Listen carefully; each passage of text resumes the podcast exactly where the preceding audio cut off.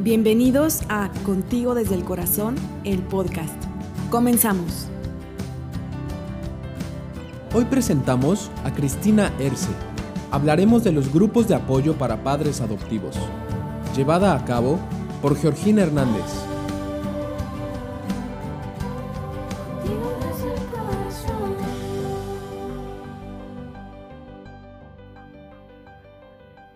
Buenas tardes.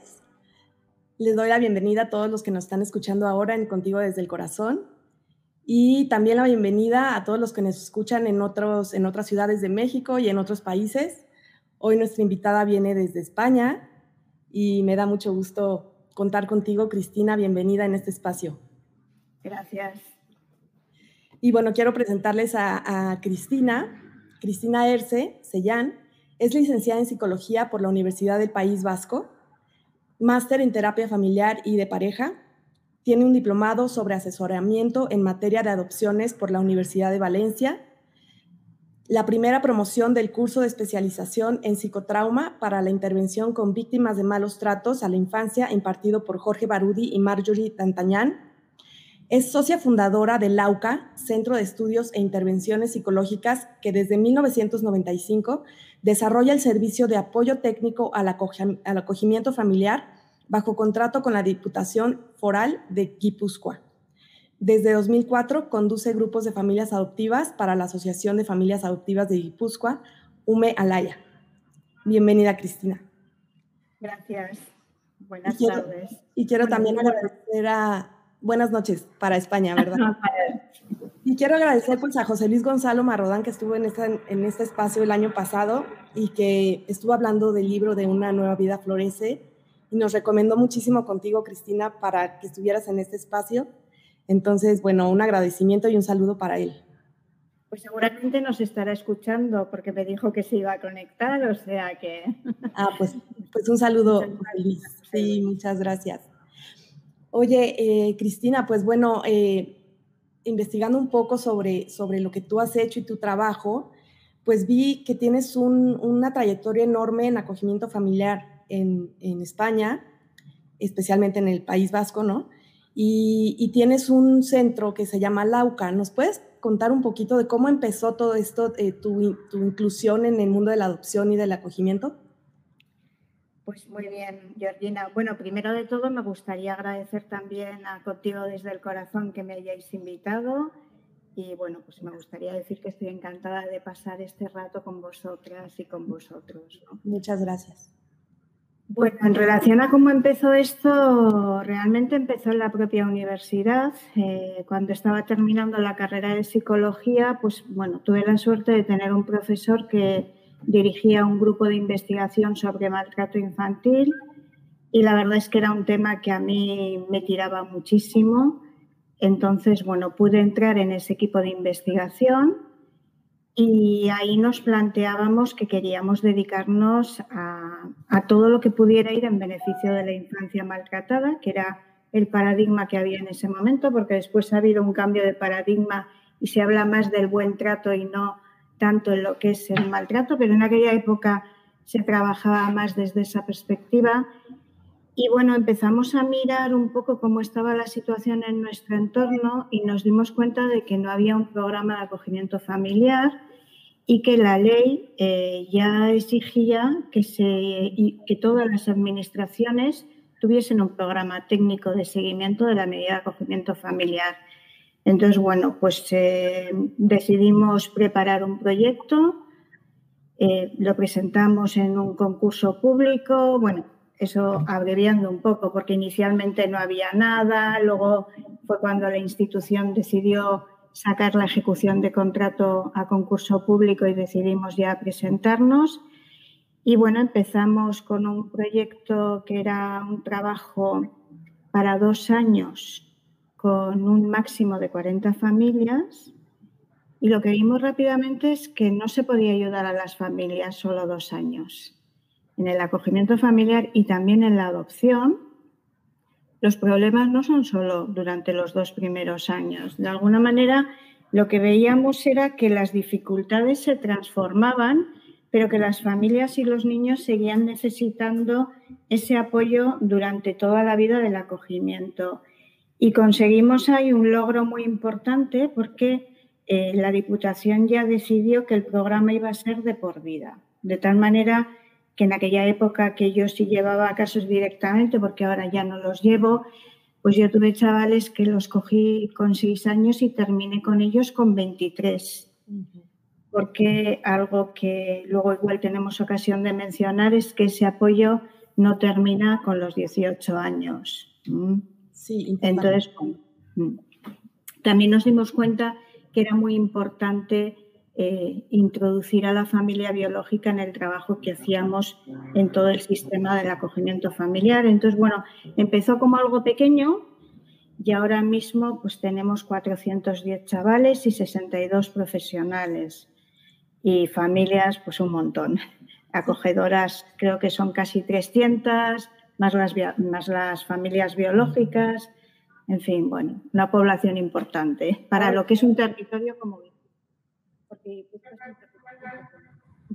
Sí, sí, pues muchas felicidades. La verdad es que sí es un trabajo enorme y con pues mucha gente que está, que ustedes tienen la responsabilidad de toda esa parte de acogimiento y tal. Y, bueno, a, través de todo este trabajo que hiciste, comenzaste después a hacer em, grupos de apoyo para padres. ¿Cómo comenzó ese trabajo?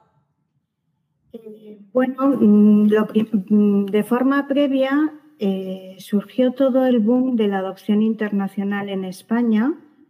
Eh, fue un poco producto de varios factores, ¿no? Por un lado, adoptar en España se convirtió casi en algo imposible, ¿no?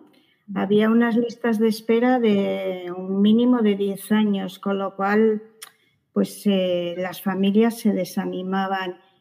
Coincidió también con una época en la que en España yo creo que económicamente se vivió una época, bueno, yo creo que de las mejores desde el punto de vista socioeconómico. Las familias se sintieron más capaces de entrar en proyectos como podía ser una adopción y se dio la circunstancia de que se abrió la adopción internacional en muchos países, ¿no? Entonces, muchas familias que querían adoptar encontraron esa posibilidad en la adopción eh, internacional, que era una posibilidad que no veían dentro del propio país, ¿no? Y ahí ya nos pidieron que empezásemos a dar formación a las familias, porque eh, hasta ese momento las familias de adopción no recibían ningún tipo de formación. Estoy hablando pues de alrededor del año 2000, 1998, 2000 más o menos, y entonces empezamos a dar charlas de formación un poco anticipándoles las dificultades y, y los pasos que iban a tener que dar, ¿no? Porque la adopción es algo muy bonito, pero yo Estoy segura de que vosotras, al igual que las familias con las que trabajo, pues también habéis encontrado muchas dificultades en ese camino. Y resulta fundamental el tener una preparación, ¿no? Entonces, durante esos años estuvimos haciendo eso y también asesoramiento individual a familias que querían adoptar y que no tenían claro, que querían contrastarlo. Y luego de ahí eh, dimos el paso a, llevar talleres de padres con familias que ya habían adoptado. También un poco consecuencia de algo lógico, ¿no? Y es que una vez que los niños ya estaban en España, porque España durante algunos años fue el primero o segundo país que más adopciones internacionales realizó, hubo un verdadero boom y claro, eh, una vez que los niños estaban allí, las familias estaban con los niños, había que apoyar también a esos sistemas familiares y no solo se han venido realizando talleres con los padres, también con los niños. Alguno de ellos lo ha llevado, por ejemplo, José Luis, fomentando resiliencia, también talleres de terapia que lleva otra asociación. Es decir, que todo esto se enmarca en un proyecto más amplio de apoyo a la post-adopción, ¿no? Porque no se trata simplemente de adoptar un niño, ¿no? Al igual que en el acogimiento hay que hacer un acompañamiento. Y me consta además que ahora se está intentando que ese acompañamiento sea cada vez mayor. Exacto, mayor y de, y, de más tiempo, ¿no? O sea, no, no, vamos, sí es importante el acompañamiento preadoptivo, el curso que se tiene que hacer, etcétera, pero el acompañamiento postadoptivo creo que es fundamental, fundamental para las familias. ¿Y cómo es una, la dinámica de un grupo de apoyo dirigido a padres adoptivos? Bueno, pues eh, si queréis os voy a contar un poco cuál fue nuestra historia. Eh, nosotros ahora mismo eh, son seis mm, talleres de padres los que llevamos sistemáticamente y nos reunimos una vez al mes durante dos horas con cada grupo y en principio son grupos estables. el primer grupo fue en 2003 y la demanda que recibimos fue, oye, que nos gustaría que alguna de vosotras diese un taller sobre los orígenes a un grupo de familias adoptivas. Y ese grupo lo inició una compañera mía y la, demanda fue para un mes. O sea, un taller, como si me llamas tú ahora, como esta charla, teóricamente íbamos a dar una, un taller sobre orígenes y eso fue hace 17 años. Y hemos seguido. Pues ¿por qué? porque empiezas a hablar y hablar del tema de los orígenes es un tema tan amplio, es algo tan grande que no lo puedes concentrar en dos horas, ¿no? Entonces empiezas y surgen nuevas necesidades, eso va aumentando. Y como nos permitieron seguir, pues hemos seguido 17 años con una demanda de empezar con el taller de orígenes, ¿no? Eh, este grupo, que es en el que está basado el libro del que luego hablaremos, empezó un año más tarde y lo empecé yo con ellas. Entonces, eh, bueno, en el libro también lo explico un poco, no teníamos experiencia en esto. Habíamos llevado, sí que habíamos hecho talleres eh, con familias biológicas, habíamos hecho talleres de prevención secundaria del maltrato, también con embarazadas, o sea, sí teníamos experiencia en el manejo de grupos, pero habían sido experiencias diferentes, ¿no? Nunca habíamos trabajado con familias adoptivas. Yo creo que era algo que no se había hecho tampoco previamente, porque la adopción hasta, hasta esa época se había llevado de una manera muy individual. Eh, la mayoría eran adopciones nacionales eh, y que cada familia llevaba de manera aislada y no había conexión. Tampoco estaban las asociaciones de familias, todo esto fue creciendo a partir de ese boom que hubo en aquellos años y fundamentalmente a partir del boom con la adopción internacional. Entonces, bueno, era una experiencia nueva. Y bueno, pues la verdad es que al principio pues íbamos con la idea de preparar temas, mm, formar, mm, pues hablábamos pues de orígenes, de cómo de cómo, porque habían querido eh, adoptar, es muy importante el poder valorar la motivación de cada familia. yo en el libro también, que describe un poco la secuencia, en la primera parte es como una toma de contacto, es un conocernos. Uno no empieza a hablar de su intimidad el primer día, ni el segundo, ni el tercero, ¿no?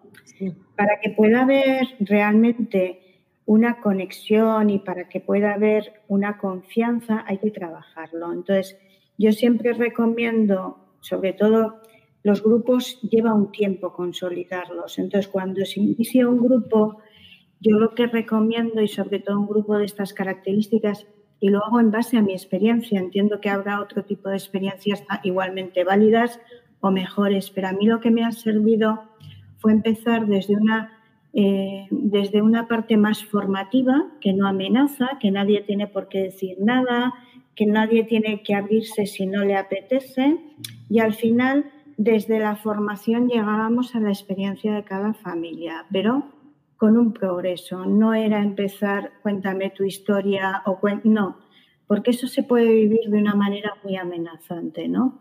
Entonces, la primera parte, como digo, tuvo un carácter más formativo y llegó un momento en el que sí que yo creo que ya se consolidó un vínculo, hubo una confianza y entonces ya eh, lo que ocurrió es que lo formativo eh, de manera expresa no tenía sentido, porque eh, para expresarlo un poquito, para que nos hagamos a la idea, es un grupo de unas 11, 12 personas que nos reunimos una vez al mes dos horas. Es un grupo de adopciones muy complicadas. La verdad es que yo siempre digo que salgo muy contenta porque a mí me gratifica mucho como profesional y como persona, pero salgo también muy desgastada porque cada una de las familias tiene situaciones tremendas y hay mucha dureza en lo que tienen que vivir también. Como todo en la vida hay muchas emociones muy positivas. Es un grupo muy emocional, para lo bueno y para lo malo, ¿no? Pero que a la vez también eso es lo que le da mucha autenticidad, ¿no?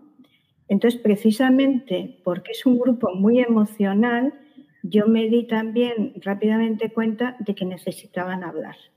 Y cuando ya ese vínculo ya estaba consolidado, ya había una confianza, lo que hicimos fue invertir el proceso. Es decir, yo ya no llevaba lecturas, no llevaba un tema de partida, sino que yo iba y decía, bueno, a ver cómo ha ido el mes. Y a través de lo que ellas iban contando, íbamos entrando en los temas y yo siempre intentando dar la parte profesional, ¿no? Eh, intentando aportar los contenidos más teóricos, pero desde, una, eh, desde un proceso inverso. Claro.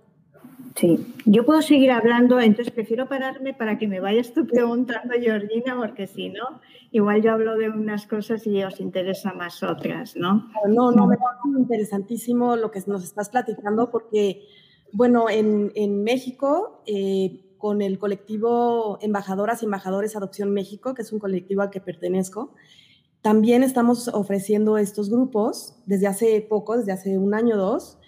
Y, sí, tal cual es así. De pronto al principio es como hablar un poco sobre temas que nos interesan a todos, poner algo, pero desde nosotras como facilitadoras, pero poco a poco las familias se van abriendo y sí es un espacio, es como un bálsamo, yo digo, para las familias, porque son temas que no podemos muchas veces hablar con otras personas, ¿no? Ni siquiera con nuestras propias familias o con nuestros amigos, ¿no? Porque muchas veces no se comprende lo que vivimos. Y en ese grupo, pues encontramos la experiencia de uno le sirve al otro, ¿no? Esa es la base fundamental del grupo, ¿no? Ellas eh, siempre lo que valoran es que en el grupo se les escucha de otra manera.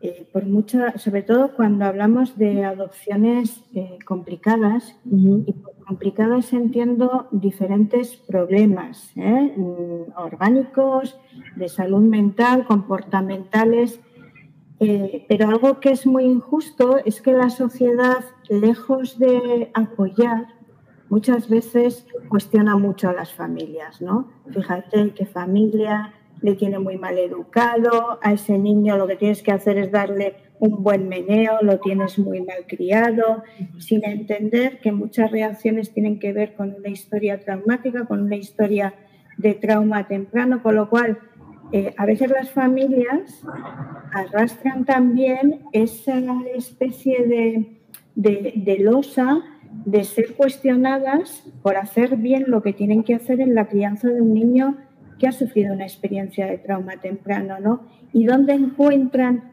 unos oídos que les escuchan de la misma forma, pues con familias que comparten la misma realidad.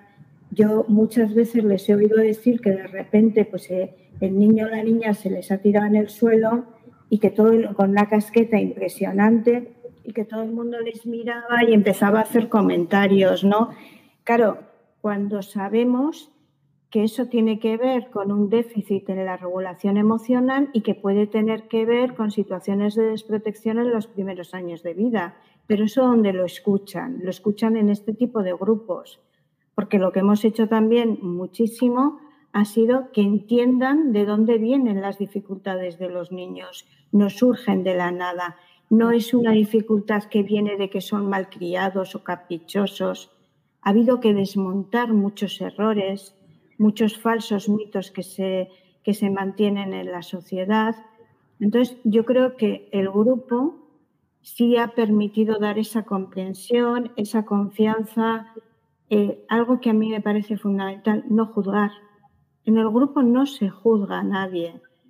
Cada uno hace lo que puede y siempre me acuerdo en este sentido de Marjorie, de Marjorie D'Antañán, que dice que que los niños que han sufrido experiencias de maltrato hacen con su vida lo que pueden, ¿no? Y que sus comportamientos tienen que ver con eso, con que se comportan como pueden de acuerdo a lo que han vivido.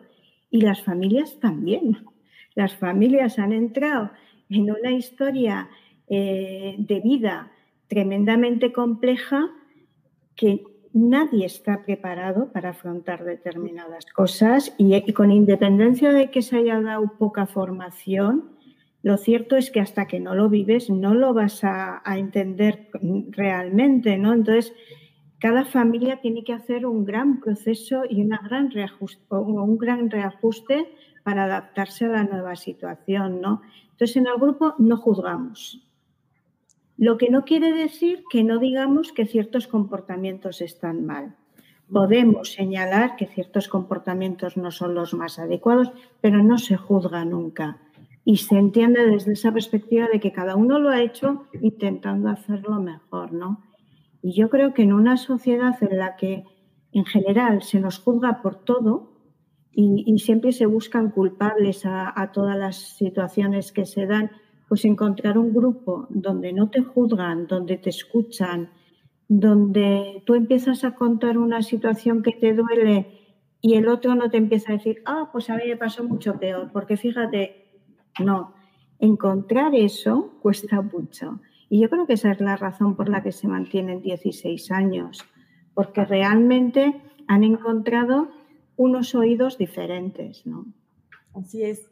Sí, y, pues, decías hace rato, hace 20 años, pues las cosas eran diferentes, ¿no? Y, no había tanta información y no había tanto, pues, tanto apoyo, ¿no? En, las familias, en las redes, bueno, las redes sociales nos vinieron a ayudar mucho, creo que es algún beneficio que nos han dado, pero creo que también hay mucha información para los padres ahora de cómo criar, cómo, cómo llevar a cabo la crianza adoptiva, hay muchas formaciones, hay muchos cursos, talleres, pero falta un poco, desde mi punto de vista, esa parte de cómo le hago yo como familia, como padre, como madre, para cuidarme a mí mismo, ¿no? Para, para poder con este, esta situación que estoy viviendo y que estoy tratando de sacar adelante la, crianza de mi hijo con su historia, respetándolo, aprendiendo a respetar su historia, aprendiendo a integrar su historia a, mi vida, ¿no?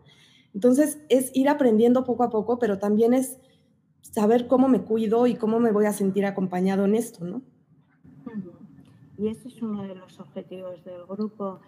Yo creo que efectivamente, y cuando empezó este grupo, y sobre todo cuando empezaron con las adopciones, había poca formación pero yo recuerdo en aquellos años que cuando dábamos la formación, muchas familias nos decían que, qué negativas éramos, que parecía que no queríamos que adoptasen, ¿no? Cuando, eh, bueno, no se trataba de eso, ¿no? Pero sí queríamos que las familias fueran más conscientes de en dónde entraban para que luego precisamente no se arrepintiesen.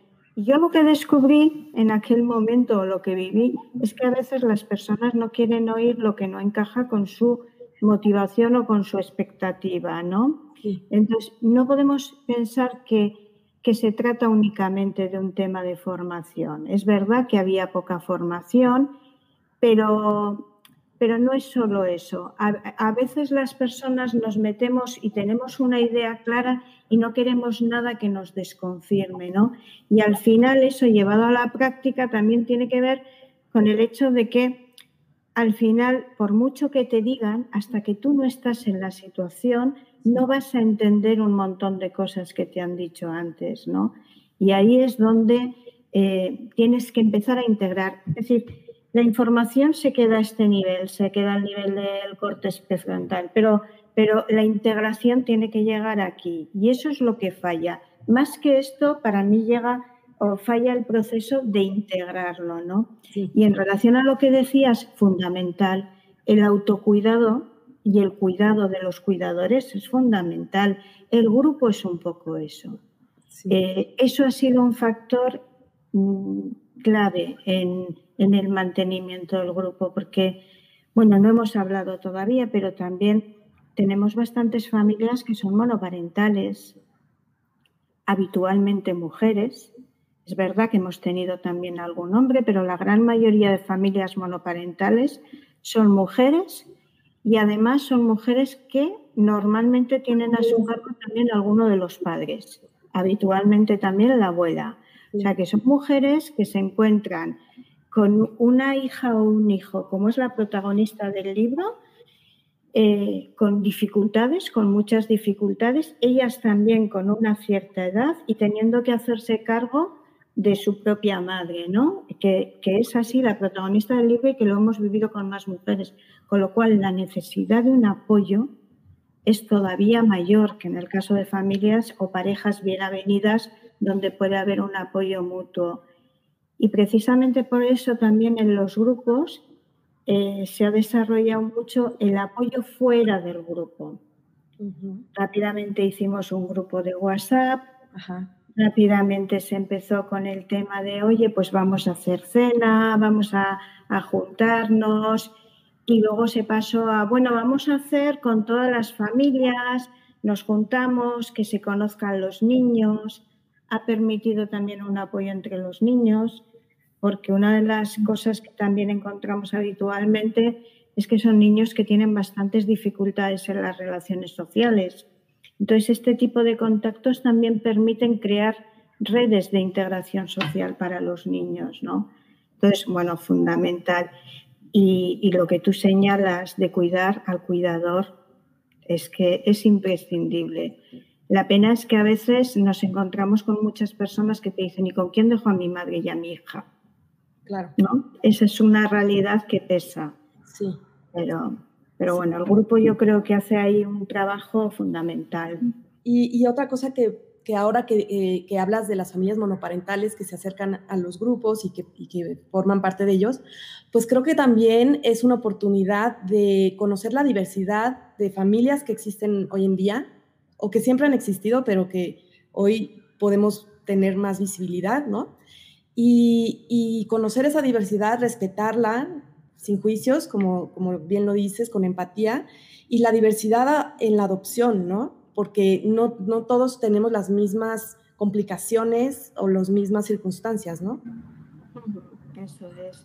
Yo creo que el mundo de la adopción es un mundo estrechamente ligada a la diversidad, ¿no? Y por ejemplo, en la adopción internacional, eh, yo me remito un poquito a la situación en España, ¿no? Eh, nunca habíamos visto personas eh, chinas y, de repente, bueno, yo tengo a familias que tienen a un niño de África, a una niña de Guipúzcoa, a otro niño de Sudamérica, porque es que estamos viviendo a, el surgimiento de familias multirraciales, ¿no? Y además de la diversidad en cuanto a razas, en cuanto a composición, eh, monoparentales, biparentales, eh, en España también está permitida la adopción por parte de parejas homosexuales. No tenemos, y de personas homosexuales solas, no tenemos muchas adopciones internacionales porque la gran mayoría de los países que hacían adopciones internacionales no lo permitían, ¿no?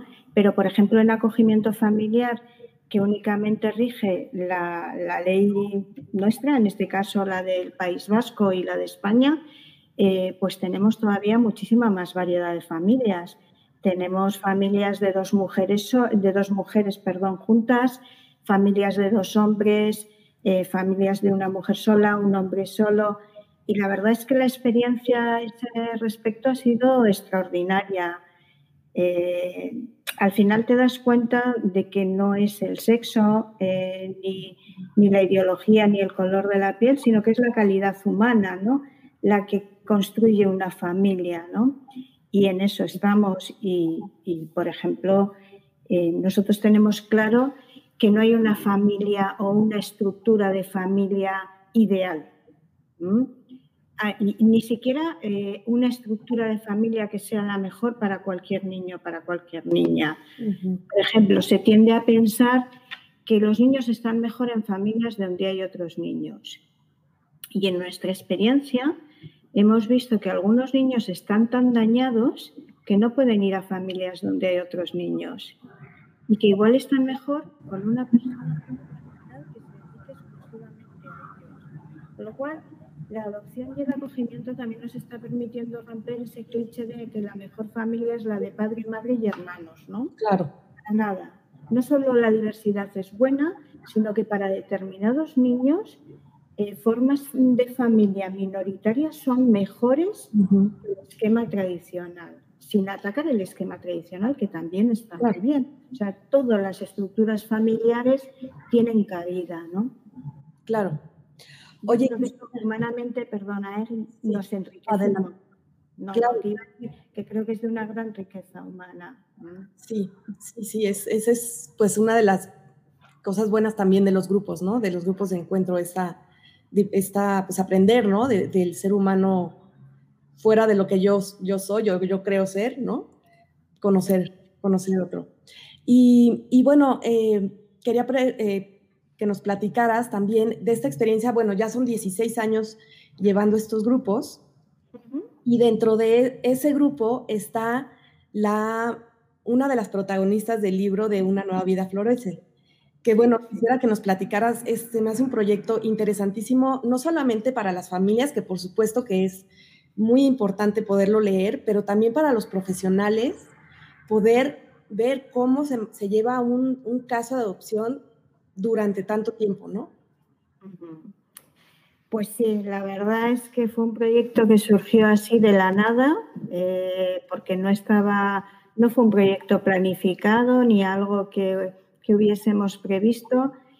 Eh, bueno, eh, Yanire mm, es una niña que adoptó Miren hace pues 16 años y que la adoptó en Rusia. Y entonces, bueno, miren, casi desde el principio de la adopción entró en mi grupo. Es una mujer monoparental que tiene la adopción de Yanire y luego tiene a su cargo también a su madre, lo que comentábamos antes, ¿no? Entonces, bueno, mm, ha sido una adopción que ha requerido muchísimo sacrificio. Yanire es una niña que en su país de origen sufrió muchísimo pasó por experiencias muy traumáticas. Cuando fue adoptada, como Miren ya era una mujer de cierta edad y no podía adoptar a niños más pequeños, Yanire tenía seis años. Con tan solo seis años, se refleja en el libro, pesaba 16 eh, kilos. Entonces, bueno, yo creo que solo con eso uno ya puede imaginar las vivencias de Yanire, ¿no? Eh, sabemos eh, perfectamente que los tres primeros años de vida, así como todo el periodo del embarazo, son fundamentales en el desarrollo del cerebro, en el desarrollo del organismo, de las competencias. Sabemos cómo todo eso afecta a toda la maduración personal, Sabemos que el vínculo de apego que es clave se desarrolla durante el primer año de vida, con lo cual podemos entender que ya la adopción de Yanire, aunque teóricamente era una niña que no tenía problemas especiales, pues eso no era cierto. Yanire era, niña, era una niña que había sufrido muchísimo, que había sufrido un trauma complejo muy severo. Y claro, esta madre que se había planteado, tenía un hijo biológico, pero que se independizó rápidamente. Esta madre que se había planteado una adopción, pues sí, de una niña, un niño, pero tampoco se planteaba algo eh, que le supusiese muchísimo esfuerzo, ¿no? Se encontró de repente con una situación que no sabía cómo manejar y para la que se veía impotente. Se encontró con que no entendía nada, con que eso no tenía nada que ver con lo que ella había vivido en su maternidad biológica y empezó, pues lo que han hecho muchas familias, empezó a buscar, a buscar, a buscar. Entonces, bueno, primero dio con el grupo, luego dio con Carmen. Eh, Carmen es la psiquiatra que también aparece en el libro. Carmen la diagnosticó de déficit de atención y entonces le recetó medicación. Y este es un tema sobre el que sí querría hacer una puntualización. La mayor parte de los niños que tenemos en adopción, eh, muchos de ellos tienen un diagnóstico de, de TDAH, pero no quiere decir que se sobrediagnostique. Lo que pasa es que las áreas que se desarrollan con el trauma complejo, las áreas cerebrales que quedan afectadas con el trauma complejo y con el, trauma del desarrollo, son similares a las que quedan dañadas cuando hay un TDAH, por ejemplo, por razones genéticas. Entonces, al final, no se trata tanto de entrar en si el TDAH es por razones genéticas o por una cuestión medioambiental. Lo importante que tenemos que tener todos claro es que los síntomas son los mismos. Si los síntomas son los mismos, el diagnóstico es, eh, es oportuno y además la medicación eh, tiene muy buenos resultados. Lo digo porque ha habido una corriente eh, muy contraria a la medicación y no es nuestro caso. Nosotros sabemos que con las dificultades cerebrales que tienen estos niños, porque al final el TDAH no es un trastorno del movimiento, el TDAH es un trastorno de maduración cerebral. Entonces, si no hay un tratamiento que permita que estos niños por lo menos estén en un estado mínimo de tranquilidad, no vamos a poder trabajar nada. ¿Y eso qué quiere decir? ¿Que el tratamiento farmacológico es la solución? No, no, no es la solución, pero es fundamental para poder hacer una psicoterapia. Tú no puedes hacer una psicoterapia con un niño que está con un funcionamiento tan desajustado que no puede centrarse en nada de lo que estás diciendo. Entonces, nosotros defendemos el modelo a tres bandas, que es tratamiento farmacológico, tratamiento psicoterapéutico, que es en el que en este caso hace José Luis, y tratamiento con familias, apoyo a las familias. Nos parece que en la adopción es el abordaje más completo, mm. porque necesita mucha ayuda a la niña, pero también necesita mucha, mucha ayuda a la madre. Entonces, al final empezó en el grupo, luego fue donde Carmen, que le dio el tratamiento farmacológico, y luego al final, eh, claro, no empezó de primeras con José Luis porque cuando yo les conocí ya iba a donde una psicoanalista. Nosotros, mm, si alguien está en un tratamiento, pues cada familia decide a dónde qué profesional le quiere llevar. Entonces, bueno, es, una, es un abordaje que no, no está muy en sintonía con nuestra forma de entender estos temas, pero durante unos años estuvo yendo y ya la madre llegó un momento en que mm, dijo que aquello no le estaba ayudando y entonces le llevaron de José Luis. ¿Qué tiene de bonito el libro? Pues el libro tiene de bonito que está explicado desde las tres vértices del triángulo. Y además. Por supuesto, con el centro que es el testimonio de Yanire, ¿no? que ella misma cuenta su propia experiencia. Entonces, es ver un poco cómo se ha sostenido este sistema familiar con ayuda del psicólogo, de la psiquiatra y también del grupo de familias. Hablando con Miren, ella siempre me dice que si no hubiese sido por todo este apoyo, ella no habría podido sola, porque realmente ha sido una adopción y sigue siendo una adopción muy compleja. Sí. Y, y si alguien espera encontrar un cuento mm, muy bonito, con un final feliz, donde los problemas ya han desaparecido, pues no, ese no es el libro. Los problemas siguen estando, aquí no hay atajos. Y los problemas están, pero ¿qué ha cambiado? Ha cambiado la forma de vivirlos que tienen las protagonistas y la forma de entenderlo por parte de la madre, Incluso, bueno, el recorrido que ha hecho Yanire es espectacular. Y el mero hecho de que, de que ella esté viva con todo lo que ha sufrido ya es un gran triunfo, es un gran triunfo. Y el recorrido que ha hecho ha sido fantástico. Entonces, eh, quiero decir también que para ella ha sido un subidón de autoestima el ver que su historia podía ayudar a otras personas. Está contentísima, ha estado siguiendo cuánta, bueno, pues en Facebook, en Goteo, cuánta gente le interesaba su historia. Y la verdad es que es lo que más nos emociona, ¿no? El ver cómo eh, ella lo está viviendo con esa ilusión.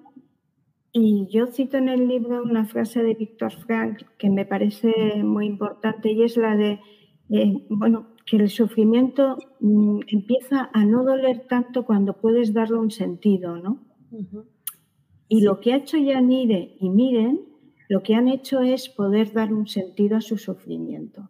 Ya no es una niña que tiene unas reacciones horribles que nadie entiende.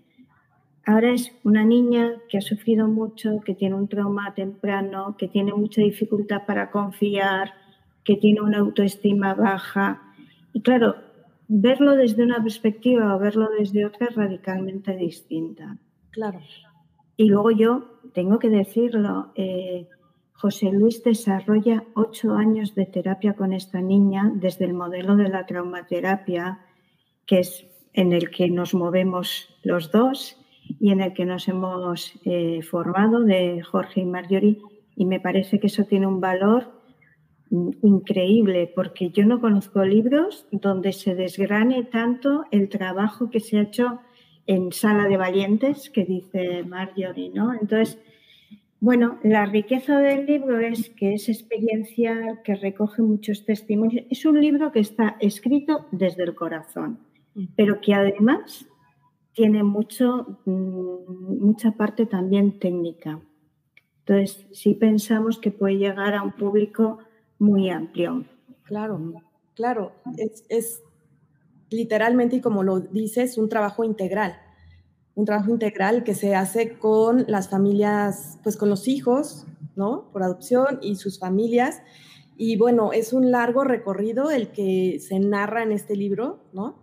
Y de trabajo tanto de, José Luis como de, de, la psiquiatra, como tuyo, de la madre, ¿no? Entonces, creo que es una, eh, ver el trabajo integral y también como familias, entender que este no es un, y ya lo decías bien antes, no es algo que es rápido, ¿no? Es un trabajo rápido, que rápido voy a encontrar la solución y todo va a ser eh, eh, como un libro de cuento de hadas con final feliz, sino que es, es un, trabajo de vida, ¿no?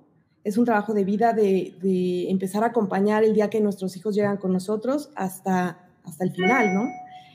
Eh, el otro día leía, me parece que en el blog de Buenos Tratos de, José Luis, que decían, eh, no podemos hablar de adopciones fallidas, a lo mejor hasta después de unos 30 años de, ver cómo funciona la familia, ¿no? Y luego eh, yo creo que es muy importante y también lo hemos querido destacar en el libro, que no podemos valorar a estos niños en función de parámetros habituales. Tenemos que valorar a cada niño en, el, en, su contexto de vida.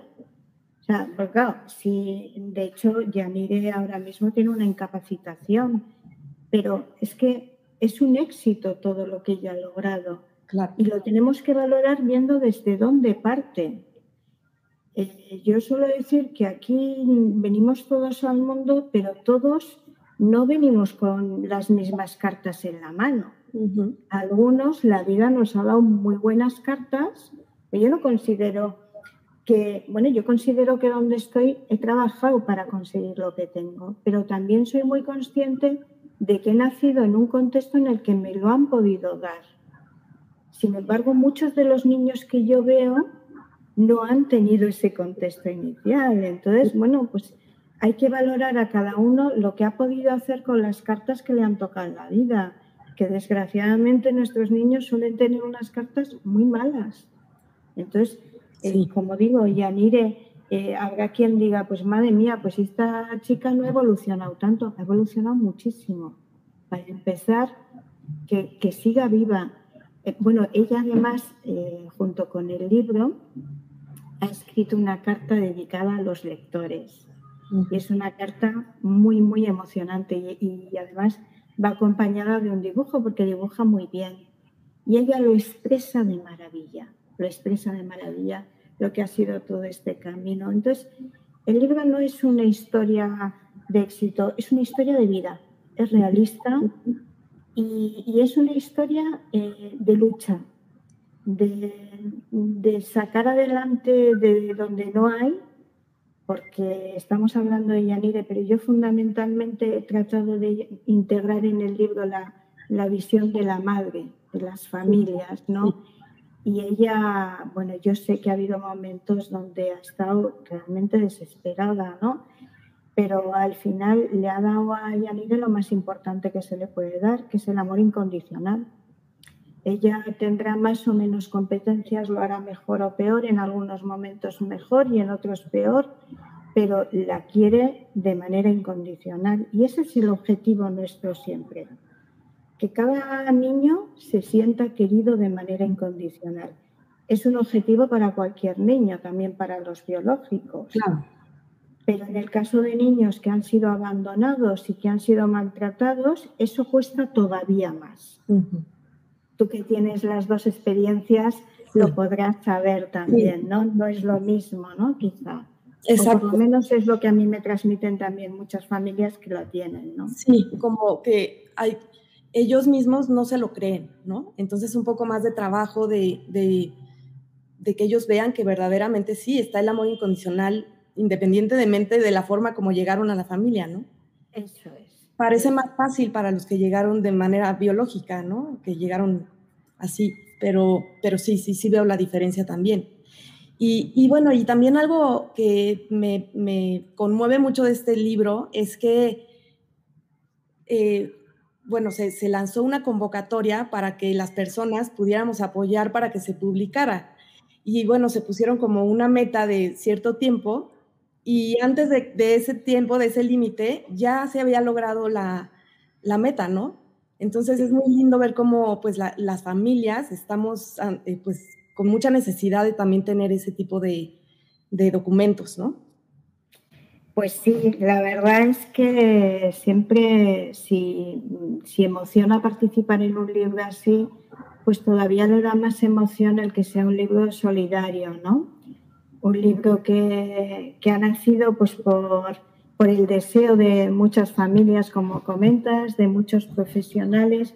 Y luego también, eh, bueno, pues para nosotros es una alegría que, los beneficios que pueda haber, que tampoco serán muchos, pero lo poquito que pueda haber de beneficios va a ir a ayudar a, las personas que atiende la Asociación Exil, fundada por Jorge Marjorie y que atiende a víctimas de la, de la violencia política y a niños y familias que sufren experiencias de maltrato y de desprotección, ¿no? Con lo cual es un libro en el que todo es ganar. Así es ganar porque ganamos los que lo hemos escrito, que nos sentimos orgullosos de haber podido participar en un proyecto así. Eh, creo que ganan los lectores porque es un testimonio que yo creo que, aporta y que va a llegar y ganan también pues las familias o las personas que se puedan beneficiar de esos beneficios que pueda haber, que no serán muchos, pero los que sean estarán bien. Sí. Y luego, bueno, pues en, esa, en ese proyecto de Gauteo, como decía antes, eh, Yanire lo ha podido seguir poco a poco. Y entonces, además de dar dinero, la gente ponía comentarios, ¿no? Y yo sé que, le hacía una ilusión bárbara, que eso también es muy bonito. Los comentarios de apoyo de la gente, eh, yo creo que eso ha sido muy emocionante. Sí. Claro, esto también es verdad que José Luis, que lleva ya mm, tantos años con su blog, tiene un montón de seguidores y yo creo que cuando José Luis está detrás de un proyecto eso ya es un gran avance, ¿no? Porque es una persona muy conocida en las redes sociales, bueno, pues por el fantástico blog que lleva con tanto, con tanto acierto, ¿no? Y con tanto trabajo también. Sí, y que me siento muy honrada que nos está siguiendo ahora en la conversación. Sí, sí, lo voy a Ah, Seguro que está pendiente de todo. Sí, sí, está, está comentando mucho aquí todo, todo lo, cómo poder apoyar a este, a este proyecto, porque todavía se puede donar. Aquí, en, aquí puse la, la liga a la que se pueden meter, que es goteo.org o específicamente goteo.org project, una nueva vida florece, la historia de M, ¿no? De mi adopción. Entonces, es, eh, pues gracias José Luis también por estos datos, porque sí todavía se puede donar y preguntaban eh, cómo podemos en Latinoamérica conseguir este libro, porque en el momento de que uno entra para donar, pues sí viene la opción de que te, eh, bueno, hay varias opciones que te dan, ¿no? Según la cantidad de dinero que quieras aportar, pero viene la opción de que te lo envían si vives en España. Si vives fuera de España, eh, hay que hablar, hay que escribir a una liga que aquí puso José Luis, que, lo voy a poner, que es editorialsentir.com, eh, diagonal distribuidores. Y ahí podemos conseguir el libro en Latinoamérica, que a mí me explicaron que también será por ahí de marzo, que ya lo podríamos tener. Entonces, bueno, pues a quien quiera aportar todavía tiene oportunidad de, de formar parte de este proyecto, ¿no? Eso es, sí, sí. Y de mandar comentarios también y todo, porque eh, todo el que escriba algo que sepa que Yanire y Miren lo leerán, que son las verdaderas protagonistas de este libro, ¿no? Así es. Y bueno, Cristina, pues eh, estamos casi por terminar, pero bueno, quisiera que nos dijeras eh, un poco, hay algo importante que creo que mencionaste, que es que además de esta forma integral de, llevar las adopciones, pues es importante también que las familias busquemos profesionales que estén especializados en el tema, ¿no? Sí, sí. A ver, eh, yo, eh, uno de los grandes eh, dramas de las familias, y te lo describen así, es el peregrinar por diferentes profesionales, ¿no? Y creo que ahí las familias tienen que tener mucho cuidado, porque, bueno, hoy en día salen terapias de todo tipo. Eh, yo no quiero, no quiero despreciar el trabajo de nadie, pero creo que este es un tema muy serio y que tampoco lo puede manejar cualquier persona. Entonces, hay cantidad de profesionales que no, tienen cualificación eh, suficiente como para hacer un buen trabajo porque claro, requiere una formación muy especializada. Cuando nosotros decidimos formarnos con Jorge y con Marjorie, eh, compartíamos una idea eh, que nos parece fundamental y era algo que lo habíamos vivido en nuestra experiencia práctica, ¿no? Nosotros vivíamos la situación de que mandábamos un niño a terapia y el niño llegaba muy asustado o llegaba enfadado y entonces se sentaba enfrente del terapeuta y le decía, a ver, cuéntame, ¿qué te pasa? Y el niño igual no hablaba en toda la hora. Y entonces te mandaban al niño de vuelta y te decían, el niño no está preparado, tiene muchas resistencias y no está preparado para la terapia, ¿no? Decíamos, no, el problema no es que el niño no está preparado, el problema es que los adultos no estamos preparados para entender su lenguaje y para comunicarnos con ellos en el lenguaje en el que pueden hablar. Y entonces partiendo de esa idea de que la tuvieron Jorge y Marjorie, pero que conectó muy bien con nuestro sentir, dijimos, es que estos niños no se pueden sentar delante de un terapeuta y que les diga eso. Hay que encontrar otras formas de comunicación con ellos, ¿no? Entonces, eh, la formación eh, eh, que hemos recibido y en la que seguimos creyendo y trabajando es una formación especializada en la comprensión del trauma temprano en los niños, de cuáles son las características, de cómo eh, pueden manifestar eh, los problemas estos niños, de entender lo que les está pasando, de acercarnos a su mundo a través de sus herramientas, no a través de los adultos, y eso no lo hace cualquiera. Entonces, eh, yo lo que sí recomendaría a las familias es que si empiezan con un profesional y pasado un tiempo razonable no ven avances, que no se resignen y que busquen también profesionales que puedan conectar con ellas, con los niños y que puedan hacer un buen trabajo, ¿no? Y efectivamente creo que no cualquier profesional sirve. Al igual que, eh, bueno, pues en cualquier parte de la medicina, cualquier médico no sirve para todo pues esto es igual, cualquier profesional o cualquier terapeuta no sirve para trabajar desde el enfoque de la traumaterapia con niños que han sufrido trauma temprano. Y yo creo que eso eh, se ha minimizado la importancia de ese hecho y se ha minimizado porque desgraciadamente tenemos pocos profesionales formados en esto. En España la verdad es que los profesionales que tenemos formados suelen tener bastante trabajo porque no hay muchos. Sí, no hay Y bueno, José Luis también la vez pasada nos dio eh, la buena noticia de que este diplomado posiblemente salga en línea. Entonces, bueno, tendremos ahí una opción. Y también, bueno, estamos eh, en México, eh, hay un diplomado también que se está dando para especializar psicoterapeutas en adopción de la Escuela Alfaga. Entonces, bueno, ojalá que más profesionales se especialicen ¿no? en esta área, porque sí hay mucha necesidad en las familias. Y, bueno, Cristina, también creo que es importante antes de despedirnos, pues seguir animando a las, a las familias, a los padres, a las madres, que, que se integren a grupos, ¿no? Que se integren a grupos que, que hacen mucho bien, que hacen mucho bien para, para la crianza.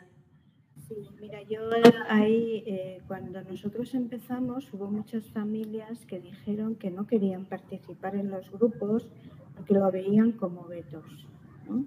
Como los adoptados, ¿no? Un gueto comarca, ¿no? Y sin embargo, bueno, pues ha habido familias que después se han arrepentido, ¿no? De no haber podido participar, porque eh, yo lo que tengo claro es que participar en un grupo no te convierte ni mucho menos en un gueto. Lo que pasa es que hay que ser muy valiente para exponer públicamente tus vulnerabilidades. Y yo creo que las familias que lo hacen son muy valientes en ese sentido. Y creo que también su experiencia de buscar ayuda va a normalizar la experiencia de los niños para hacerlo. Otra cosa que no he comentado, pero que eh, me parece importante destacar, es que los niños saben que los padres vienen, que vienen al grupo y saben que se habla de ellos ¿eh? Y a veces también hacemos intervenciones indirectas del grupo con los niños. He hablado con el grupo de esto y el grupo me ha dicho y nos ha dado también muy buen resultado. Así, el grupo que ha dicho.